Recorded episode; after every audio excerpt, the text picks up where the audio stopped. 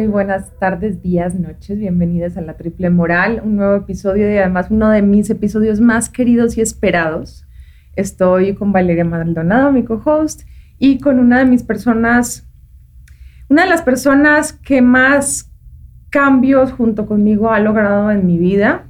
Es Araceli Ispuro, una de mis personas más queridas, que ha sido mi terapeuta durante años es experta en desórdenes alimenticios, narcisismo, psicopatía y un montón de otras cosas que a veces yo ni siquiera sé. ¿Cómo estás, Sara? Bienvenida. Muy bien, Vania. Muchas gracias por la invitación. Qué lindo tenerte fuera de terapia. Ahora sí, poder hablar en público, en libertad y que todo el mundo nos escuche. Y a mí me ha tocado presenciar, o sea, en, primer plano, cómo has cambiado la vida de Vania yo me acuerdo cuando te conocí hace tres años y justo estaba como van teniendo todo un, un, despertar sobre lo que era el narcisismo y todo era gracias a ti. Entonces me ha tocado ver la evolución de Vane, la conciencia de Vane y me muero yo de ganas de conocerte porque pues, o sea, he escuchado durante años de ti. No, y además también tenemos una amiga en común que fue contigo y que ella también despertó eh, otra persona muy querida para mí, que justamente con todo este tema del narcisismo. En fin, la información que te has encargado toda la vida de recopilar en tu cabeza y, la, y, tu maestría en hacerlo, nos ha cambiado la vida a muchos, a muchos y a muchas. Y queremos saber lo que tú sabes. Uy, no, pero para eso necesitamos décadas. Creo que no nos alcanza un capítulo, pero. Pero bueno, al menos un despertar y saber que existe. Exacto. La creación de conciencia. Bueno, ahora sí, cuéntanos un poquito sobre ti, cómo empezaste este camino, cuántos años llevas de recorrido. Bueno, eh, yo estudié psicología, este, puse mi consultorio y el, como que mi propio despertar inició en una clínica de adicciones en Estados Unidos. Es para, yo estaba en una unidad de mujeres mm. y fue muy interesante para mí uno ver el ambiente terapéutico que era un ambiente como muy ordenado, pero muy generoso, mm. muy benevolente, ¿no? Eh, las mujeres que estaban eh, ahí, estamos hablando de 1900, o sea, ustedes ni idea tienen, pues estamos hablando de 1900, mm, probablemente 85. Mm. Entonces, una de las cosas que me impactó fue el trato, el modelo de que son estrictos, pero muy generosos, no hay maltrato, como ves, clínicas de adicciones, en fin. Y lo que más me llamó la atención es de que las mujeres que estaban ahí por drogas tenían como muchos otros temas en verdad que me parecían como que la base del problema. yo lo que comentaba con los demás es de que si era adicta a la cocaína no iba a cambiar si no se cambiaba todo lo demás. Muchas tenían desórdenes alimenticios, entonces de ahí me fui a los desórdenes alimenticios. Me encantó, estamos hablando de una época en la que tú decías anorexia y te preguntaban, mm, ¿qué, es eso? ¿Qué se come? claro. Entonces, pues estudié muchísimo, me preparé, me especialicé y puse la primera clínica como centro de tratamiento residencial para trastornos de la alimentación. Entonces fue muy difícil porque no contemplé que iba a tener tan tantas implicaciones. Yo lo hago como muy buena fe, ¿no? No hay, pues qué padre que yo me di cuenta, estudio, lo hago. Y las implicaciones que tiene, creo que mucho por ser mujer, por haber sido la primera, bueno, pues es da vivir en este mundo narcisista en donde pues la gente narcisista te detesta y te pone todos los pies. Pero en fin, este año cumplimos 25. Wow. 25 años con la clínica. Conforme pasaron los años, la problemática de las de los pacientes fue cambiando. Y ahí se ve el deterioro de la mm, salud mental de las familias. Si yo este, les paso un video, por ejemplo, de una familia de hace 5, de hace 10, de hace 20, no reconocerían. Mm. ¿Y cuál ha sido el problema? Precisamente que el narcisismo ha ido eh, permeando, porque permea generacionalmente, es imposible no repetir el modelo. ¿Es imposible? Wow. Ajá. O sea, se llama, el narcisismo ya no se considera como una enfermedad. Porque como es incurable, entonces ya lo contemplan como, a ver, hagámosla a un lado. Es una estructura. Entonces, este, ha ido permeando de tal manera que estamos hablando de cuartas o quintas generaciones de familias narcisistas. Entonces, imagínense ustedes que si los expertos dicen que en una generación se potencializa hasta el 500%, ¿qué es lo que pasa con la cuarta generación? Entonces, por ejemplo, Freud, que fue uno de los primeros en trabajar sobre la parte inconsciente, en donde tú actúas, pero no tienes clara conciencia de tu motivación. Lo que él decía es de que la tercera generación se tenía que romper.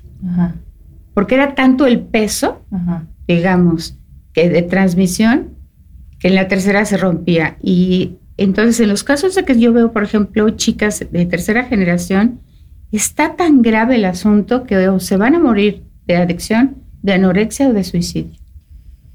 Y por eso hoy el suicidio es un gran problema, ¿no? Bueno, entonces vámonos al narcisismo. Sí, Yo estaba pensando como que es exactamente lo mismo que lo de la marcha, que, o lo del bullying. O sea, el bullying es de toda la vida, el narcisismo también. Pero antes le poníamos otro nombre, ¿o qué? ¿No? O sea, ¿qué decías esta niña abusiva? O no le poníamos nombre. ¿no? Pero yo me acuerdo que si a mi hija le hacían algo y decía, no, pues esta es abusiva que se cree. Perdón que te interrumpa ahora, pero es impresionante escucharte hablar y saber y saber de mis generaciones y, saber también que justamente de mi relación con el narcisismo durante toda mi vida, eh, yo pienso siempre, no, yo ya estoy curada, hemos hecho un trabajo maravilloso durante muchos años. Y empiezas a hablar del tema de las generaciones y de lo peligroso que él, y me empiezan a sudar las manos y empiezo a, respirar, estoy temblando, estos días he estado bastante tranquila y en ese momento mi cuerpo empieza a reaccionar, es increíble porque tengo como memoria sensorial de todo lo que ha sido mi vida frente al narcisismo y saber que hoy me siento segura sola, sola en mi casa. Es, es, es, impresionante lo que estoy, o sea, por eso paré, porque les quería Te puedo sentir. Te les quería contar lo que está pasando a mi cuerpo solamente de saber, eh, de escuchar a mi terapeuta hablar de el tema que a mí me afecta durante toda mi vida. Sí. Wow. Perdón, continúa. No te preocupes. Es que el simple, no sé, yo creo que el simple hecho de como de que acercarte como un milímetro a cualquier tipo de las experiencias que viviste es ahora, porque ya lo tienes claro, como muy traumático. Y ese es precisamente como el punto fundamental del problema. El bullying no es nuevo, el narcisismo no es bueno, no es nuevo. ¿Qué es lo nuevo? La conciencia. De alguna manera como que se, las mujeres eh, se habituaron o nos habituamos a un eh, trato que parte de dos líneas. Una es el machismo, que sería como la misoginia, y otra sería el narcisismo. Generalmente van de la mano. Pero una cosa muy importante que poco se habla es de que las que transmitimos el narcisismo somos las mujeres. Ok. Ok. Entonces, este, yo pensaba que en la marcha yo llevaría un letrero que diría, y ya, ya lo hay, antes no, de, está en mi responsabilidad criar a niños respetuosos y amorosos. Claro. Porque yo los crío. Claro. Y entonces yo los crío machistas, llenos de odio, o yo los crío generosos, benevolentes y amorosos como mi marido, ¿no? Eso depende del tema, sí, pero no es una cosa de educación, es un tema de la mente. Entonces no es un asunto de que yo diga, ay, a mí me parece que no lo estoy haciendo bien, ahorita cambio. No, porque todo es inconsciente. O sea, nadie se da cuenta. Estoy tratando ahorita a un hombre narcisista, llevamos como un año y medio, y la, su pareja lo cortó. Entonces los narcisistas como son personas que solamente eh, se ocupan de ellos mismos, eh, son como incapaces de tolerar la frustración. Y entonces eso fue como un choque Y entonces se dio cuenta de que no sabe amar, por ejemplo, ¿no? Mm. Le dije, es que no sabes amar. Eh, no, no tienes empatía. Haces comentarios machistas, te burlas, la risita ja, ja, ja, Ujú. tontita, ¿no? Este, se mete en todo lo que no le importa, opina en todo lo que no le importa. Entonces yo por un lado lo veo con compasión porque digo, pobre hombre, pero lo más importante es de que en su vida se le ocurrió pensar que él era eso. Claro. Y tiene 54 años, es soltero y me dijo, como que ya saben, ¿no? Que son como sesiones y de repente en una paz, Ajá. ¿no? Como en una pasa todo. Son esas- Entonces, en esa me dijo, el- la semana pasada me di cuenta de todo.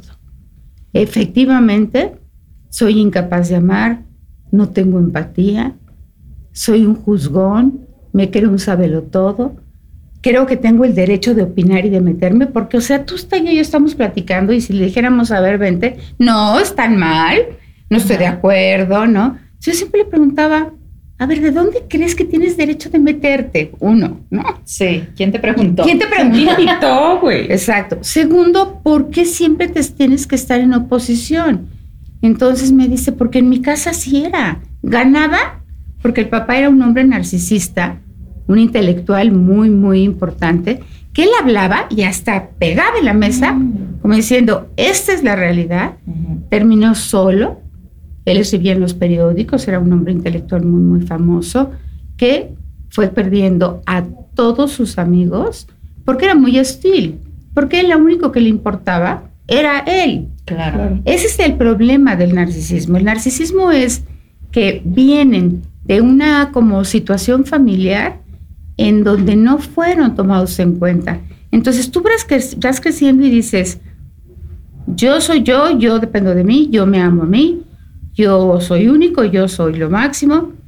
Y recuerden que viene del mito de Narciso. Ujú. O sea, Narciso, ¿qué es lo que pasa, no? Que se ve su imagen reflejada en la fuente y se enamora de él, pero se enamora de su imagen. No de él mismo. Exacto.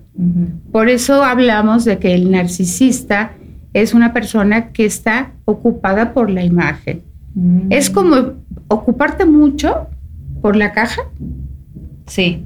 pero nunca ocuparte por lo que está dentro. Wow. Yo a lo largo de estos años me he dado cuenta también, he venido descubri- descubriendo que no es real ese, el enamoramiento es real, pero no se aman a sí mismos. Claro, es, es como. Es ajá. una inseguridad terrible porque están buscando tanto y tan fervientemente la perfección, que la perfección pues no existe y mucho menos en ellos, eh, que, realmente la mayoría se odian a sí mismos. Ese es su core, esa es su esencia. Y están buscando dar una apariencia perfecta y como nunca la logran porque no existe, entonces cada vez se odian más, muchos de ellos. Sí, la realidad es de que lo que observamos es como una persona como engreída, soberbia, eh, sábelo todo, eh, hipersegura, y la realidad es de que eso atrás trae a una persona como rota, a un niño, a una niña muy lastimada, que no confía en, en nada, que no se pudo construir su identidad, ni tampoco su autoestima, porque digamos sus objetos, sus que se llaman objetos parentales, papá y mamá, digamos, no tenían las características mínimas, Ujú. o sea, ni las mínimas, porque otro día platicado con una paciente de mi familia, su familia y todo, y entonces le dije, qué difícil es la crianza, porque nosotros estamos en circunstancias verdaderamente maravillosas, ¿no? Que si te pasa, que si esto y que si el otro, ¿no? Que si el niño, que si el nieto. Entonces, imagínense ustedes cuando se está en carencias psicológicas y además si lo uniéramos a las carencias económicas, no se pueden imaginar lo que se vive, ¿no? Claro. Entonces son figuras parentales que tampoco recibieron, ¿no? Compasión, respeto, amor, atención, ¿no? Y este cuento está muy interesante porque el día de la sesión que estuvo muy fuerte, dice que como que se, veía muchos espejos mm. hacia de adelante, pero que todos reflejaban nada más su propia imagen y que él no podía ver nada más de eso. Y me pareció tan representativo que lo único que hay en el narcisismo es la imagen. Entonces, ¿cómo me siento tan pobre, tan débil, que todos los días, cada cinco minutos, tengo que reafirmarme que valgo? Entonces es impresionante porque si es un hombre que está casado, entonces es, no me trajiste el desayuno, le falta la salsa, ¿no? Las cosas más Estás trabajando, no me pones atención.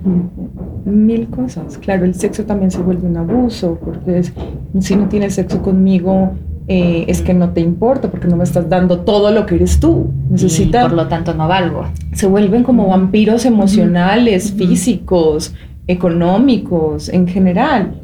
Yo me acuerdo que tuve un, galán eh, que él, él me dijo que él era narcisista, o sea, él ya estaba diagnosticado.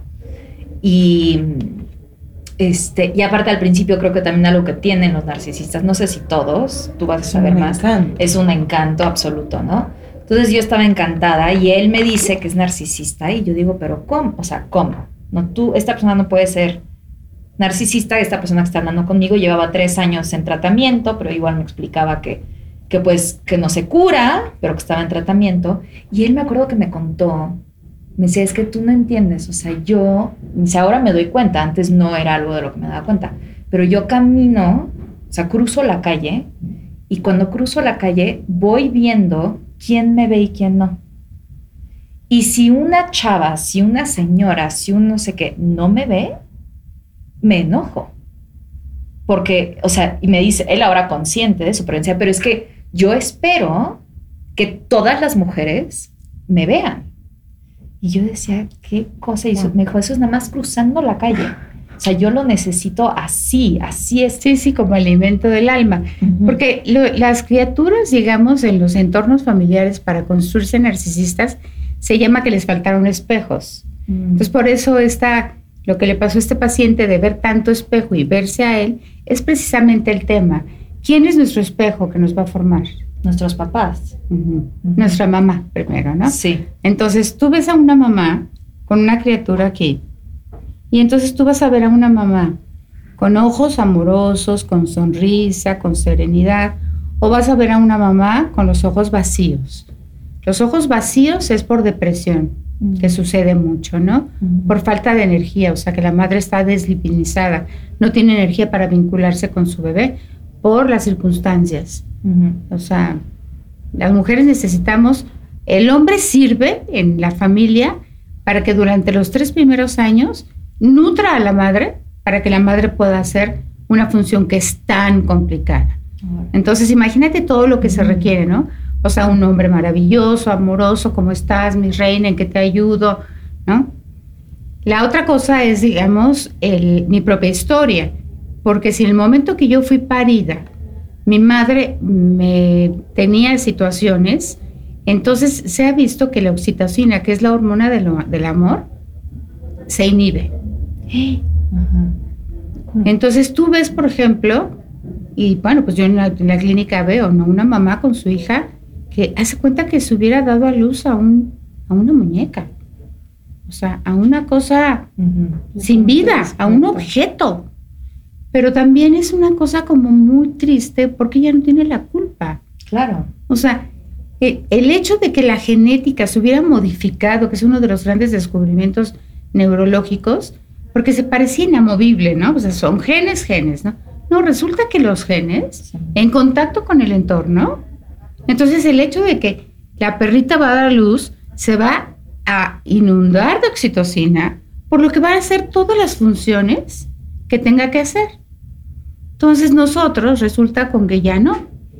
¿Por qué? Porque el contacto y el entorno y la crianza generan que la oxitocina no se dé. Y entonces que el vínculo amoroso que tenemos que hacer con nuestro bebé para que vea ese espejo, ese primer espejo es la base de nuestra vida.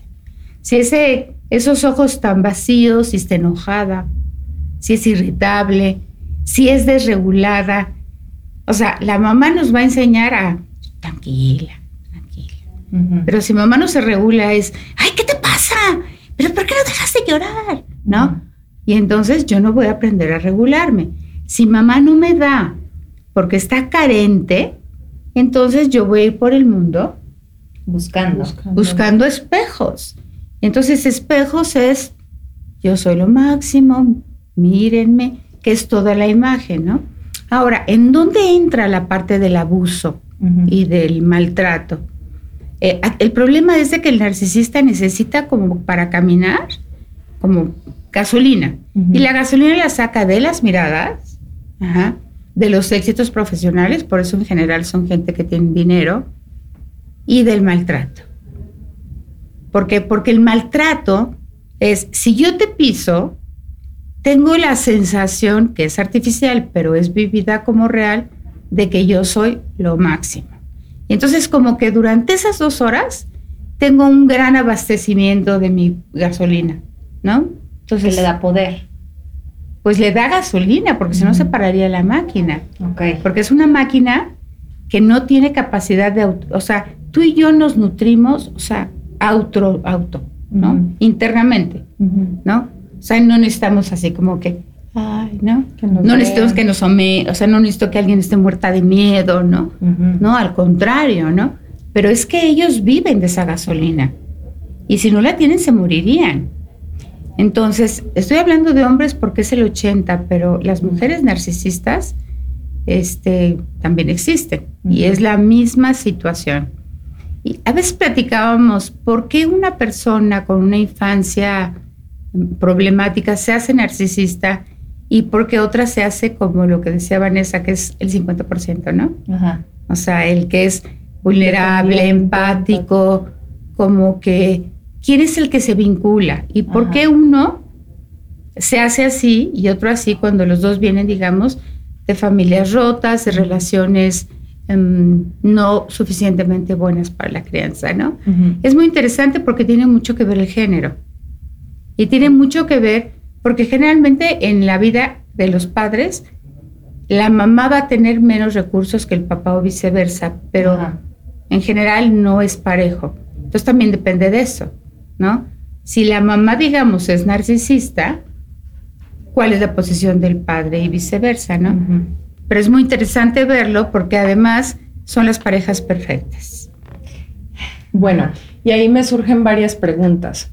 La primera es, si los narcisistas son tan encantadores, como lo hemos hablado tantas veces, y llegan y se, se muestran amorosos, se muestran amables, atentos, todas estas cosas que, que buscas en una pareja al principio, ¿cómo reconoces a una persona narcisista para no vincularte? ¿Cómo encuentras, o sea, qué red flags ves para no vincularte con Una de las cosas como que son como de red flags muy importantes es de que las relaciones adultas y sanas son lentas. El niño, por ejemplo, ¿por qué es tan vulnerable? Porque confía en cualquiera, ¿no? Cualquiera pasa y le dice, ven, te voy a regalar unos chicles y cree. Entonces supone que las personas normales, en la medida que somos adultos, tenemos una posición muy diferente, que es como, yo aquí estoy. Yo no confío. Ahora sí que estoy en una posición neutral, ni sí ni no. ¿no? Entonces, en la medida en la que el otro va a ir dando pasos, yo me acerco o me alejo. Y una de las características así como definitivas de las relaciones narcisistas es que encuentras al amor de tu vida en una noche. Somos almas gemelas, ¿no? O sea, súper intenso. No nos ha pasado, como pueden ver por Ajá. Ese platicar como si te lo conocieras de toda la vida. Sí. Y eso no tiene lógica, ¿no? Porque yo les digo, a ver, piensen, ¿cómo puedes sentir todo eso? Bueno, cuando estoy trabajando yo, por ejemplo, con una mujer o con un hombre víctima, ¿no? Por una persona que no conoces. Claro. O sea, lo conociste hoy, a ver, ubica a las seis de la tarde y a las nueve era el amor de tu vida, ¿no? Porque generan relaciones tan intensas que efectivamente te hacen sentir como si fueran el amor de tu vida, porque ellos recuerden que tienen prisa. Ellos mm. necesitan capturar a su presa rapidito, ¿no? Al otro día... Para sacarles todo. Exacto. Yo casi me muero. O sea, Sí. literal, yo caí en una depresión fuerte, eh, me drené porque, bueno, yo he estado toda mi vida vinculada con narcisistas. Sí, yo he tenido varias relaciones también con narcisistas, últimamente no, por muchos años de terapia, eh, pero esto que dice de ese momento en donde inmediatamente es el amor de tu vida, es tan real, o sea, lo he vivido varias veces y con, traba- trabajando con mi terapeuta que ha ido trabajando conmigo así de igual lo que estás diciendo, lento, ojos abiertos.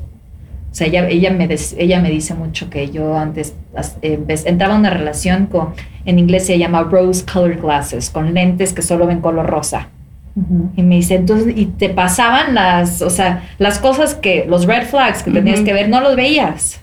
Ahora me relaciono así, y justo, más tranquila, más como, Despacito. Ajá, ah, esto está padre, gracias.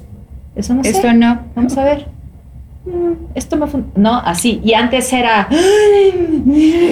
Sí, creo que sí, sí, sí. Dijiste que eres un adicto, pero, pero no. ¿No? Yo te voy a Sí. salvar porque somos, las que nos vinculamos con narcisistas, somos salvadoras. Porque me decía el otro día una paciente, es que el amor los va a cambiar. Y le dije, a ver, uno, No lo Vamos a- ah, una es, eso no es amor, para empezar. Porque fíjate, como en el momento que me dijo el amor, le dije, a ver, eso se llama sometimiento, porque el amor es al principio de sí, wow, ¿no? Flores, regalos, ¿no? En el momento que esto empieza a cambiar, es maltrato, abuso, violencia emocional. Y, y el hecho de hablar de violencia emocional, por ejemplo, tengo un papá que le dije, pero si usted está consciente que su hija fue abusada. Dijo, no, la palabra abuso le suena muy fuerte. Es que eso me suena horrible, le dije. Es que es abuso, señor. Entonces, el abuso que no genera moretones, que es el que esta chica había sido víctima tremendo, el hombre no podía ni siquiera concebir que se utilizara la palabra abuso. Claro. Entonces, cuando el- nuestra pareja actúa así y yo digo que yo creo que va a cambiar porque yo lo amo, es que ahí me muevo del lugar del amor. O sea, ahí ya no, ¿qué, qué es, qué es eso?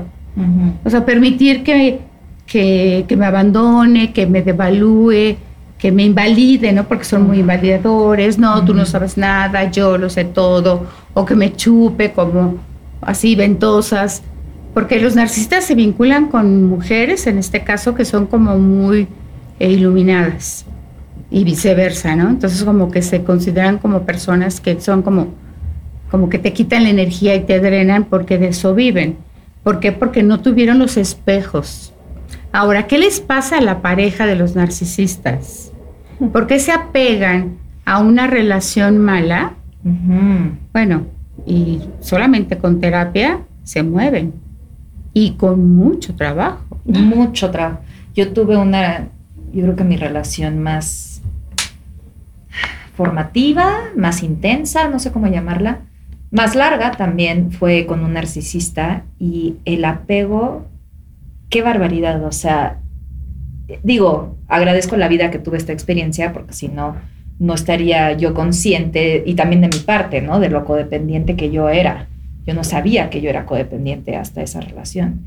Pero me acuerdo que ese apego era una cosa, o sea, me tardé dos años en- del momento en el que sabía que ya no podía estar ahí al momento en el que me fui, dos años. Pero yo creo que del momento a que lo solté, otros tres, cuatro, no sé. Ay, no me digas eso. Porque no, no tiene que ser tu historia, no tiene que ser tu historia. Estás tú mucho más adelantada. Yo, yo tenía veintitantos años, ¿no? No, pero es que Eh. en realidad tienes razón. Eso es la- lo que le pasa a la Marta Una gente. adicción. Sí, O sea, es un apego durísimo. que duele hasta el alma separarte. Yo me acuerdo cuando, cuando nos separamos la primera vez que él me puso el cuerno, este, era tan fuerte mi apego que en primer lugar no comí en dos semanas y en segundo lugar me acuerdo de estarme bañando, esto es un recuerdo que nunca voy a olvidar, al día siguiente y hazte cuenta que este es el shampoo. Y yo decía, no sé si alcanzo a vivir, si alcanzo a vivir de aquí a que yo agarre el shampoo. Estos segundos porque el dolor era tan intenso el sentir que me habían arrancado a o sea, la parte que vivía dentro de mí, al él irse, me dejó así, o sea, que yo decía, ya no sabía yo cómo ser una persona yo y tuve que aprender. Tuve que aprender a, espérame, ¿quién soy yo sin él? ¿Quién soy? Porque de plano, o sea, me... Sí, este cuenta que me estaba chupando el universo porque yo pensaba que sin él de verdad no podía vivir. Y es, es muy impresionante ahora verlo tantos años después y tener compasión, ¿no? Por la Valeria que no sabía. Este, y aparte de eso, aprender, porque yo creo que, y tú sabes más de esto, pero por un lado es el trabajo de los narcisistas y sus relaciones, pero mucho es el trabajo de la pareja, de decir, ok, ¿qué es? O sea, entonces, ¿cómo es el amor? ¿Qué es el amor? ¿Qué es el amor propio primero? Y luego, ¿cómo me puedo relacionar en relaciones románticas y también este, de amistades y familia sin entonces yo estar siendo codependiente y yo estar buscando narcisistas por todas partes, porque se puede ir uno, pero hay muchísimos. Uno tras otro. ¿Y qué es lo que crees? Porque estás hablando así, pero exactamente del punto central, ¿no? Que sería como la vulnerabilidad, que los narcisistas así como que escanean y ¡pum! ¿no? Detectan y dicen, por ti voy. Tú, Valeria, tú tienes un tema. Y el tema es este tipo como de aferramientos, apegos, amores, que los rompimientos generan un rompimiento. Tuve una paciente que cuando abrí la sala de espera, estaba eh, sentada o tirada en el piso en este proceso. Y entonces ya le dije que se levantara, entró y me dijo, siento que las piernas, desmembrada, siento que las piernas, los brazos y mi cuerpo se separaron. Entonces la única manera de poder como soportar como la espera, digamos, es que se, se, en el piso. Por el dolor. A ver, ¿qué pasa con eso? Porque entiendes que es algo como raro, ¿no? Que pues una persona que ama a otra, pues si la perdemos nos dolerá mucho, pero nunca sentimos ni, ni un 10%, así ni un asomo de lo que ustedes sienten, ¿no? Este, ¿qué creen que es? Es como una adicción. Yo siento que es como si tuviera que tomar, si fuera adicta a la heroína, y de un momento a otro la heroína desaparece del planeta y ya no puedo inyectarme nunca más. Y entonces todo mi sistema colapsa porque ya no tengo heroína. Y no me la fui bajando poco a poco, sino que me la quité de tajo.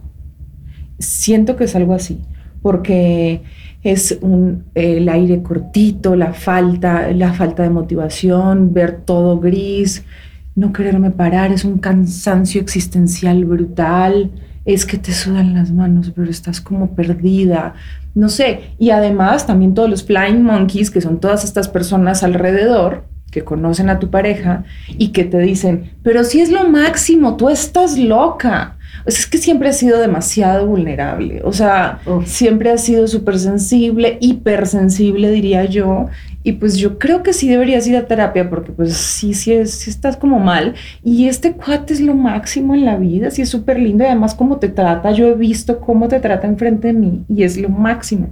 Entonces todas esas personas alrededor te siguen diciendo que estás loca, estás loca, estás mal, estás mal. Entonces de verdad cuando sientes tu cuerpo así y no te puedes ni parar de la cama, dicen, dices, te dices a ti misma, claro, es que no tendría que estar viva porque yo no le aporto nada al universo porque todos los días escucho que yo estoy mal. Yo también he tenido toda la vida problemas de autoestima porque me veo al espejo y no veo a quien quiero, porque de chiquita mi relación con mis figuras paternas también fue de abandono, entonces en, muchos casos, entonces dices, pues yo no merezco que me amen. Y este cuate, que es lo máximo según todo el mundo, pues me despreció. Hombre, pues la que no tiene que estar aquí soy yo. Y, el, y yo creo que depende, no sé si hablar en presente o en pasado, pero, o mínimo puedo hablar de mí misma. Dependía yo de que esa persona me diera mi valor. Entonces, estar con esta persona que a mis ojos es maravillosa, guapo, exitoso, lo que sea que yo, que aparte es muy chistoso porque de este novio, mis papás después me decían, era horrible.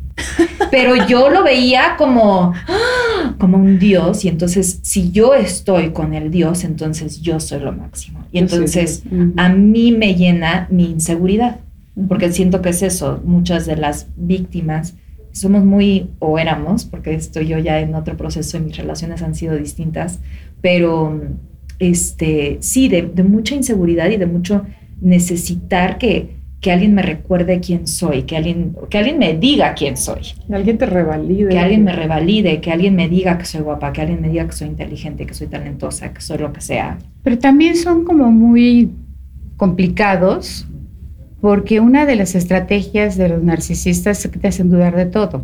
El gaslighting. Porque tú dices, no, pero es que quedaste de llegar a las 5 y, o sea, nunca me cumples y yo, tú.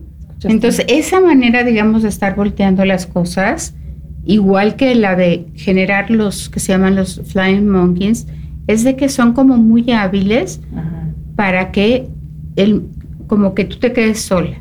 ¿no? Es como, a ver, aquí está toda su gente, yo voy a entrar, la voy a separar de tal manera que la influencia que yo tengo es total, porque no va a tener nadie quien que vea la verdad, va a tener a los que ven la actuación, el show, ¿no? El showman.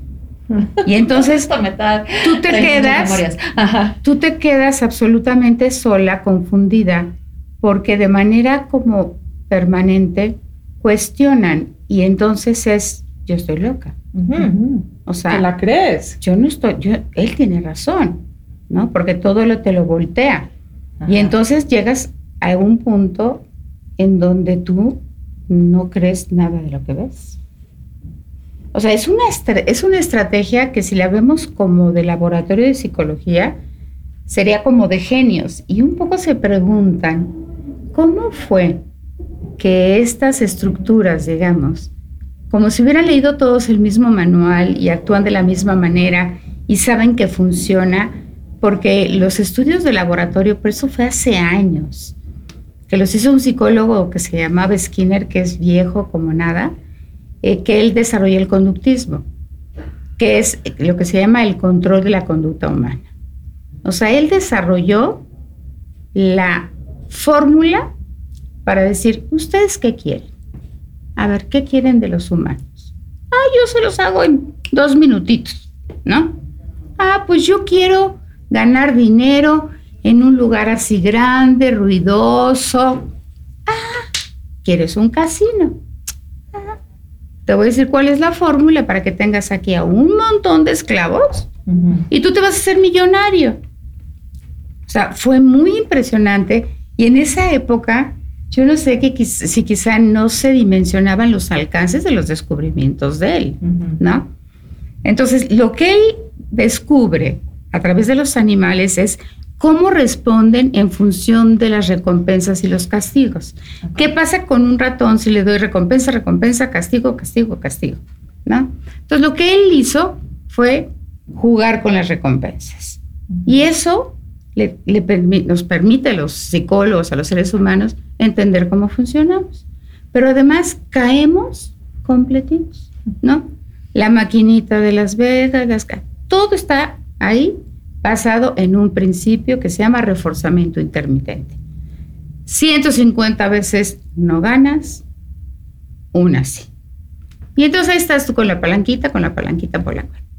Entonces uno de los más interesantes fueron de que a un ratoncito le ponen la llavecita, ¿no? Y entonces es agua, agua, agua, agua, electroshock. ¿Ok? Y luego le ponen agua, agua, electroshock, electroshock. Y entonces, curiosamente, lo que pensaban era de que el ratón iba a dejar de acercarse a la pilita de agua. No, esa es precisamente la estrategia de los abusadores. Te doy bonito, bonito, bonito, bonito, bonito, que es la primera etapa. Ya que te tienen en la bolsa, ya en ese momento va a empezar el mecanismo de reforzamiento intermitente. Ya es electroshock, feo, feo, feo, feo. Bonito.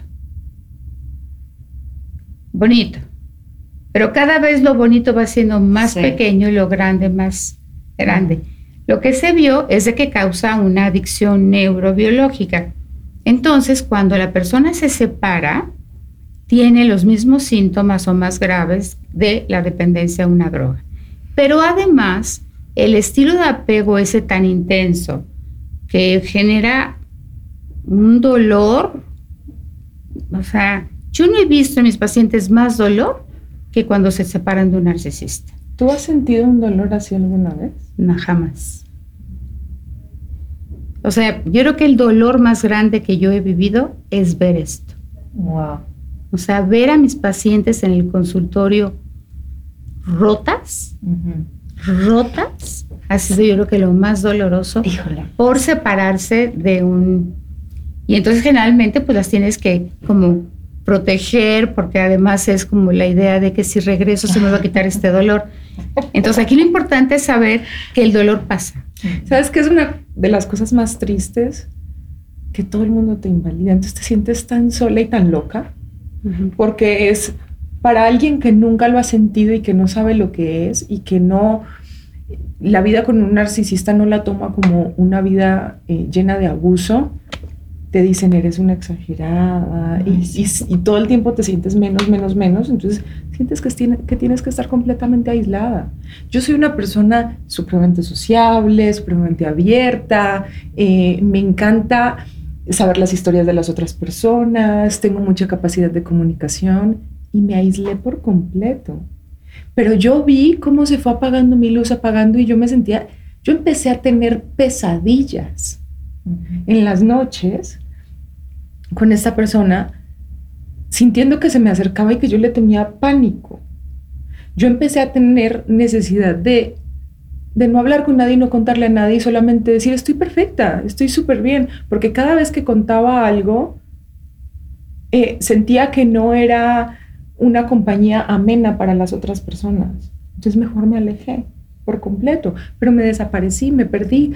Hoy lo que veo es que me extrañé tanto y que estoy padrísima, pero que me extraño un montón. Sí, porque son muchos años de invalidación.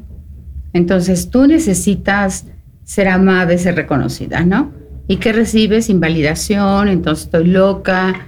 Eh, y entonces eh, se piensa, por ejemplo, que el daño eh, a una persona que le produce un narcisista puede tardarse, no sé, 10, 15 años en sanar. Acabo de ver a un hombre, o sea, una paciente me mandó a una mujer de las que están en el grupo como de parejas narcisistas. Entonces llegó ella y me pareció rara. Y este, y luego lo vi a él y, él, ella es narcisista. Mm. Me parecía rara, ¿sabes? Como, Y como está dentro del grupo de las como que dije, tienen más en común, ¿no? Él llegó y era una cosa, o sea, nada más lo único que hizo fue sentarse a llorar gritando, ya saben, como a sollozar, así, de ya no puedo, ya no puedo, ya no puedo, ¿qué quiere que O sea, se pasó media hora y me dijo, disculpa, me dije, no, no te preocupes, o sea, me dio una ternura lo destruyeron.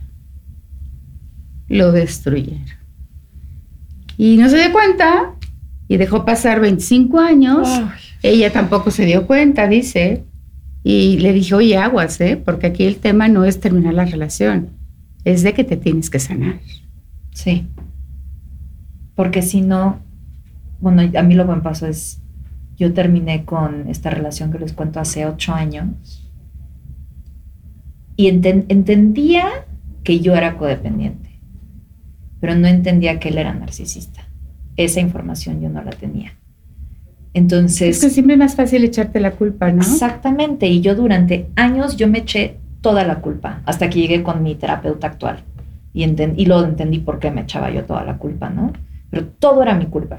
Y todo era yo soy demasiado sensible, yo soy el Exagerada. problema, exagerada, todas estas cosas. Y entonces se, y seguía atrayendo a otros narcisistas.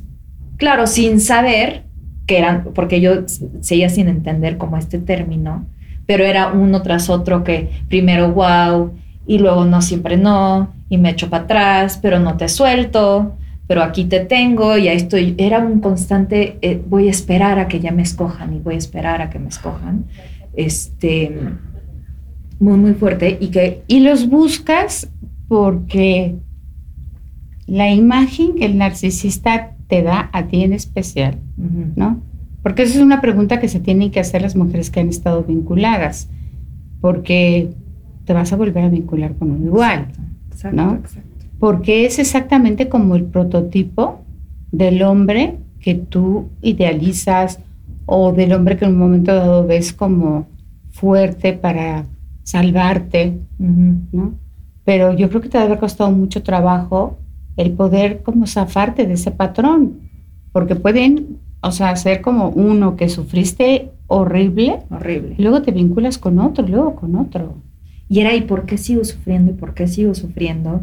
Yo había ido a terapia durante muchos años, pero como que no lograba, o sea, es era una, co- una cosa recurrente y fue hasta que estuve con mi terapeuta actual, con la que creo que llevo cuatro años, eh, que em- empezó a hacer como el cambio, ¿no? Y ahora tengo una amiga, Cassandra, que, que me vio a través de todo esto y cuando de pronto, o sea, no sé, por ejemplo, ahorita salí estoy soltera, salí en una cita con alguien, inmediatamente yo, espérame, porque una prisa, una prisa, este, de hecho yo lo- le, le decía yo piano, pianito, porque yo le decía, eh, espérese, espérese, espérese, espérese, espérese, y una, una prisa absoluta. Para la segunda cita yo dije, no, ya vi, no.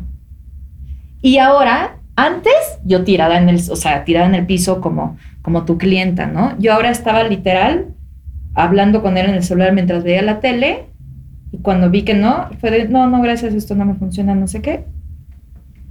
Y así, de seguir mi vida, de no, ni un segundo de, pero, decir, ah, no, ya vi, esto no me funciona, esto es narcisismo, muchas gracias por participar, inmediatamente me, me remuevo sin apegos y él, ¿por qué el apegado? De que, bueno, quizás regreso y, y bla, bla, bla, cuando esté mejor y bla, bla, bla. Es que la buena noticia ahí es, el narcisismo, no- y para nosotras, el narcisismo no tiene cura, pero el trastorno de empatía y la codependencia sí tienen cura.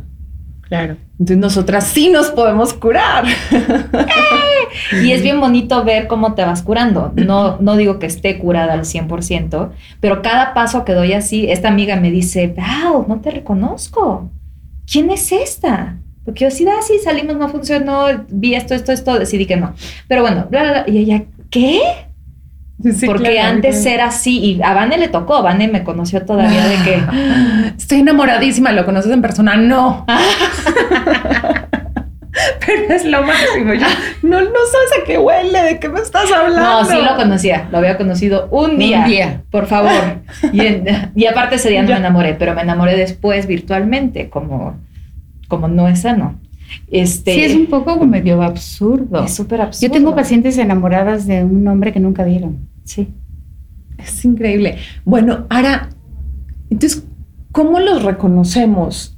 O sea, ¿cómo, ¿cómo nos alejamos de un narcisista? ¿Cómo los reconocemos? ¿Qué hacemos también mujeres que están en relaciones narcisistas u hombres que están con mujeres narcisistas que están escuchando esto y se pueden dar cuenta? ¿A quién pueden acudir? ¿Qué pueden leer? O sea, ¿cuáles, cuáles son las herramientas de las que podemos tomar para, para empezar a generar? Una de las cosas nuevas que ya están moviendo es de que el abuso emocional no estaba contemplado para nada, ¿no? Entonces, por ejemplo, en Reino Unido ya hay una ley que sanciona el abuso emocional, ¿no? O sea, era como el abuso sin moretones, sin que te rompieran la cara, no existía, ya existe y aquí en México ya estamos trabajando para lo mismo. Mm. Se va a lograr en breve. Eso va a permitirle darle como más visibilidad, pero mm, nada más, porque pues cuántas leyes existen y sirven para Sí, una cosa, sí. ¿no? Aquí el tema mucho yo creo que tiene que ver con las mujeres, ¿no? Que o sea, como que esta pregunta de que si nos quejamos tanto y tanto y tanto de los machos, de los autoritarios, de los impositivos, yo lo que les diría es de que, se, que podríamos hacer una reflexión de por qué se acercan ellas tanto. Porque es un absurdo. Es como raro, ¿no? Y entonces se quedan y son maltratadas física y emocionalmente. Pero finalmente son elegidos por nosotras. Entonces, cuando se habla del patriarcado es como echarle culpa al hombre, pero yo creo que tendremos que hacer una reflexión para cambiar la narrativa porque si, si lo que se maneja es si los hombres odian a las mujeres, las mujeres odiemos a, las, a los hombres, como feminismo estamos perdidos. Me parece que tenemos que trabajar sobre la base que trabajaron desde las primeras mujeres, por ejemplo, la que estudió medicina, pero no podía ejercer, acabo de ver la película, y yo decía, o sea, sí pudo estudiar, pero no podía ejercer. Y luego le dieron chance de tratar puramente mujeres. Y entonces fue la primera ginecóloga. Pero fue una mujer que tuvo que hacer un esfuerzo enorme. O sea, que las mujeres tenemos un montón de limitaciones. Pero la parte, digamos, de, de la violencia de género, me parece que no va a cambiar si la mujer no cambia de posición. ¿Por qué? Porque la mamá crea y construye al machito que le dice a las hijas, sírvele, haz de su cama, atiéndelo.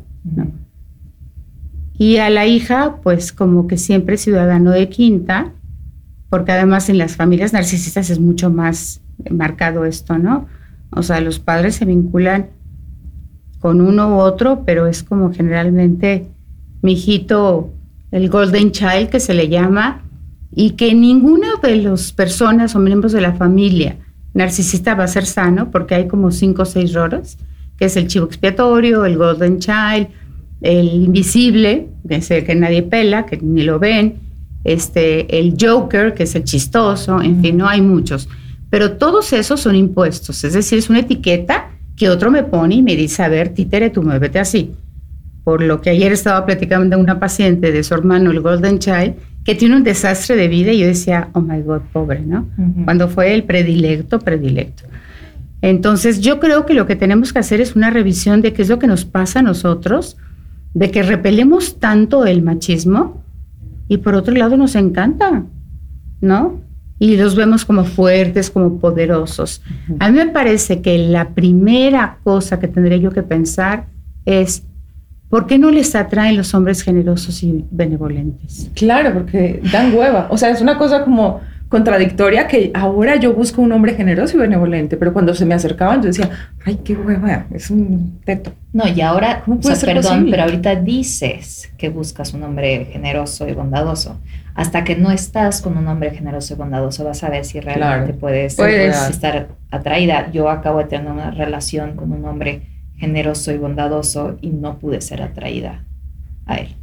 Y fue súper, y sigue siendo súper difícil. Este, entonces, y sí, dije, wow, todavía hay una parte de mí que quiere un hombre más macho. No mames. Este. Es como si tu cerebro necesitara el rush del conflicto y los hombres generosos no generan ese rush. Es decir, que las mm, grandes secreciones de las hormonas del cerebro que salen cuando estamos en situaciones de estrés y si estamos diario porque vivimos con un narcisista, eso genera un rush y que los hombres generosos, ¿no? Entonces vivimos como aburridos. El poder, yo siempre les digo que tenemos varios problemas. Uno, identificarlo, ¿no? Dos, generar los recursos. Tres, moverse. Cuatro, se van a vincular con otro narcisista poderlo cambiarlo y lo fundamental es que cuando encuentren a un hombre generoso, lo puedan amar. Ese es el trabajo. Siempre con todas las pacientes que hemos estado el tiempo que se necesita, porque imagínate cuánto tiempo implica. De no me gusta, me aburre, etcétera. Tengo muchas pacientes con las que empecé cuando tenían 17, que tienen 32 y se casaron con el bueno. Pero fue un camino tremendo. Y yo creo que el tema pues es como que las mujeres piensen y analicen, porque que dejen de proyectar el problema en el hombre. O sea, nosotros estamos cultivando ese tipo de relaciones abusivas. Es que no es una lucha, lo hemos dicho todos estos eh, episodios, no es una lucha de género, es una lucha contra la violencia. Exacto. Exacto, pero contra la ignorancia. Lo primero que debemos hacer en nuestras vidas es empezar a cultivar el conocimiento y la conciencia. A ver, ¿en qué tipo de cuestionarme? ¿En qué tipo de relación estoy? ¿Cuáles son los vínculos que genero? ¿Qué pasó en mi niñez? Eh, voltear a ver al pasado, voltear a ver mi relación con mis figuras paternas, cómo crecí, cuáles son los traumas que se generan a raíz de cómo crecí. Y así empezar a sanar, porque el autoconocimiento y la sanación eh, llevan a una vida mejor y a mejores vínculos. Así es. Pero toma mucho tiempo, chinga. o sea, ¿yo cuántos años llevo contigo? ¿Como cuatro? No sé, pero un, un, un ratito. chorro. Un chorro y apenas, porque primero es, en, eh, es la etapa de la negación. Porque entras, te dicen un montón de información y dices, eso a mí no me pasa, eso le pasa al resto del mundo. Es como los desastres naturales. Ay, eso pasó para allá, quién sabe en qué país, y a mí no me sucede. Hasta que nos pasa el terremoto y se destruye nuestra casa y nos sentimos nosotras vulnerables dentro de nuestro propio hogar, es que nos damos cuenta que, somos también parte de La parte más difícil fue la negación, por lo que yo he visto. Es que es, es muy complejo porque como todo eso es inconsciente, entonces llega una persona y me dice, mi, papá es un tipazo, mi mamá, mi esposo, mi esposa, ¿no? Uy, mi mamá es mi hit, la adoro, ¿no? Y entonces vamos explorando y resulta con que la mamá es una persona narcisista, que ahorita voy a señalar. Cuando se junta lo que se llama el triángulo de narcisismo, maquiavelismo y psicopatía, por eso hay diferentes grados de narcisistas, se hace pues una bomba, ¿no? La chica decía, ¿no? Ya estamos. La chica decía que su mamá era su ídolo. Y ella tenía problemas porque se relacionaba con hombres sumamente violentos, abusivos, y había tenido una relación con uno durante ocho años. La hizo pedazos. Ella vino a verme en la pandemia, bravo la pandemia, porque la encerró y entonces ya no pudo más, ¿no? Y entonces ella llegó a hablar de su relación pero ella adoraba a su mamá y la veía. Entonces, cuando se rompe la negación, se provoca un dolor muy grande. El ver a la gente como verdaderamente es y me decía, es que no me quiere. Y yo le decía, es que ella hace lo que puede. Porque ella fue criada para ser lo que es. Y la abuela es igual de narcisista, en fin. Pero yo creo que la parte más dolorosa del proceso es cuando te quitas la venda. Pero también me ha pasado que empiezo a ver, como que ya veo y digo, estoy rodeada, estoy rodeada por narcisistas. ¿Cómo atraer a mi vida personas más sanas, estando yo más sana, ¿no? Ahora, ¿cuál es la diferencia entre narcisismo, sociópata y psicópata o entre sociopatía y psicopatía o cómo se divide? Y, maquiavélico. Sí, como la triada de, dicen que es el narcisismo maligno, o sea, es narcisista, es este, engreído, es este, falso, tiene máscaras, eh, etcétera, ¿no? Lo que tenemos más claro. El maquiavélico es el que, como yo les digo a los pacientes, hay gente que los lastima, pero que de verdad no hay tanta crueldad en su alma. Es como que los lastiman por que necesitan nutrir su autoestima, pero cuando lo sienten hasta un poquito de culpa sienten como ouch. es un pasito abajo del narcisista. Sí, un paso, un paso grande, ¿no? Porque sí pueden sentir como culpa, o pueden decir chino, o qué mala onda que me construye, que mi mente se construyó así, qué pena, me da mucho miedo vivir solo, le he hecho mucho daño a muchas mujeres, ¿no?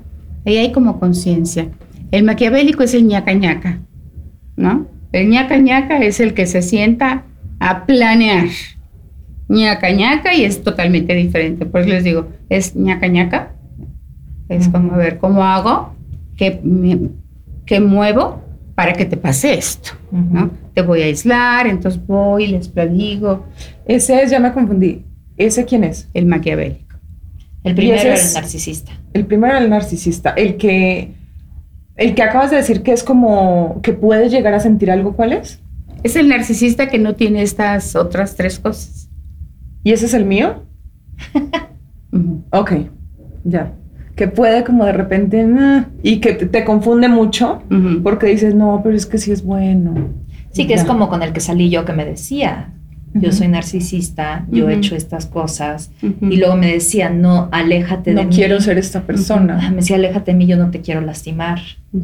Porque, este, o sea, porque eres la primera persona con la que me enamoro y entonces siento que lo voy a volver a hacer. Entonces estaba consciente, ¿no? Exacto. ese es el narcisista que, es el, como benevolente. Sí, digamos, hay el trastorno narcisista de la personalidad y dentro de esos también hay muchas variaciones porque el mundo es muy complejo, la mente es muy compleja entonces, de ahí ya hay muchas variaciones. Pero la más diferente es lo que se llama la triada, que se llama narcisismo maquiavélico psicopático. O sea, es el nombre completo, ¿no? O sea, tiene tres nombres.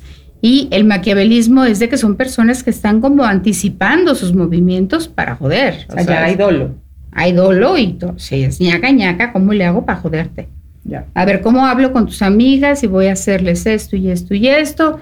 Y le voy a decir a tus hermanas que tú eres una mm. gacha y eso, ¿no? El psicópata es el que no tiene ni un miligramo de culpa. Ni uno.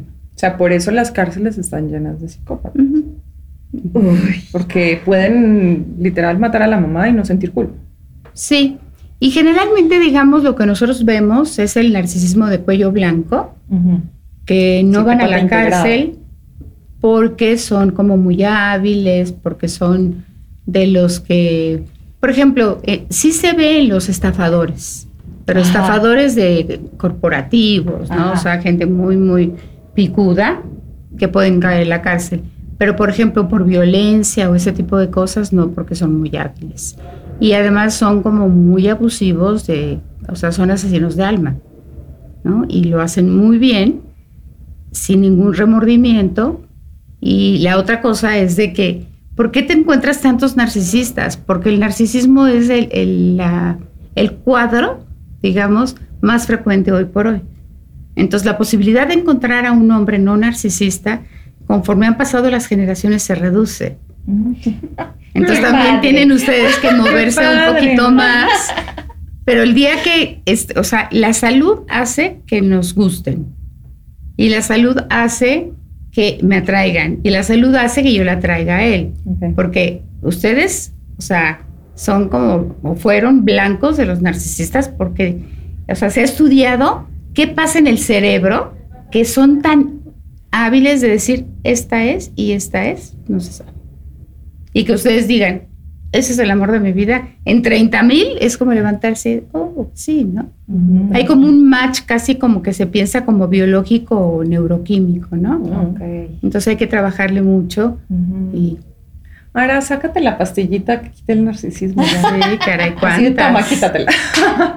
y la bueno, para, para terminar, recomendaciones de, de libros y a dónde hablar o qué link o a, quién dirigirme en caso de que esté. Pueden trabajar con nosotros. Hay muchas asociaciones ya de ayuda a la violencia.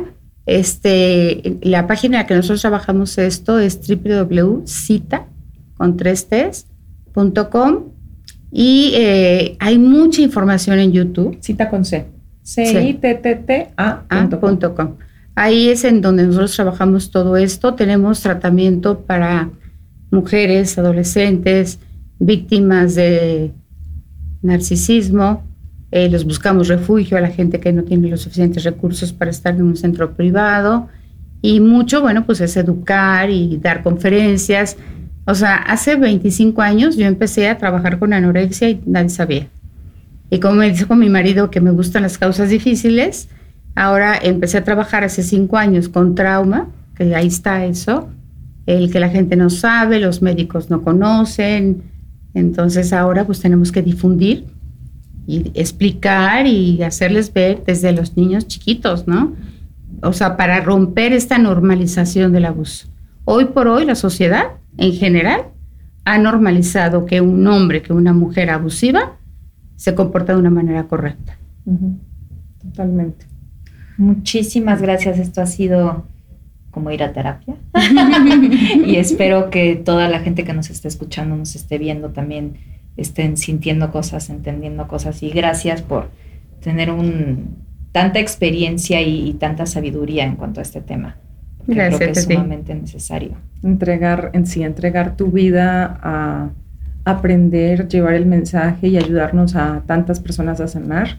Una cosa que quería decirles es que no solamente los narcisistas pueden ser abusivos, nosotras también, como codependientes, en relación con un narcisista somos altamente abusivas porque no sabemos poner límites. Y manipuladoras. Y somos muy manipuladoras y chantajistas, no sabemos poner límites, entonces permitimos y permitimos y permitimos abuso con nosotras y de repente explotamos ante todo eso por algo que no vale la pena. podemos ser muy, muy, muy abusivas. ¿Qué es la parte de la codependencia que no nos da tiempo de hablar? Pero en la codependencia... Hacemos otro episodio de codependencia.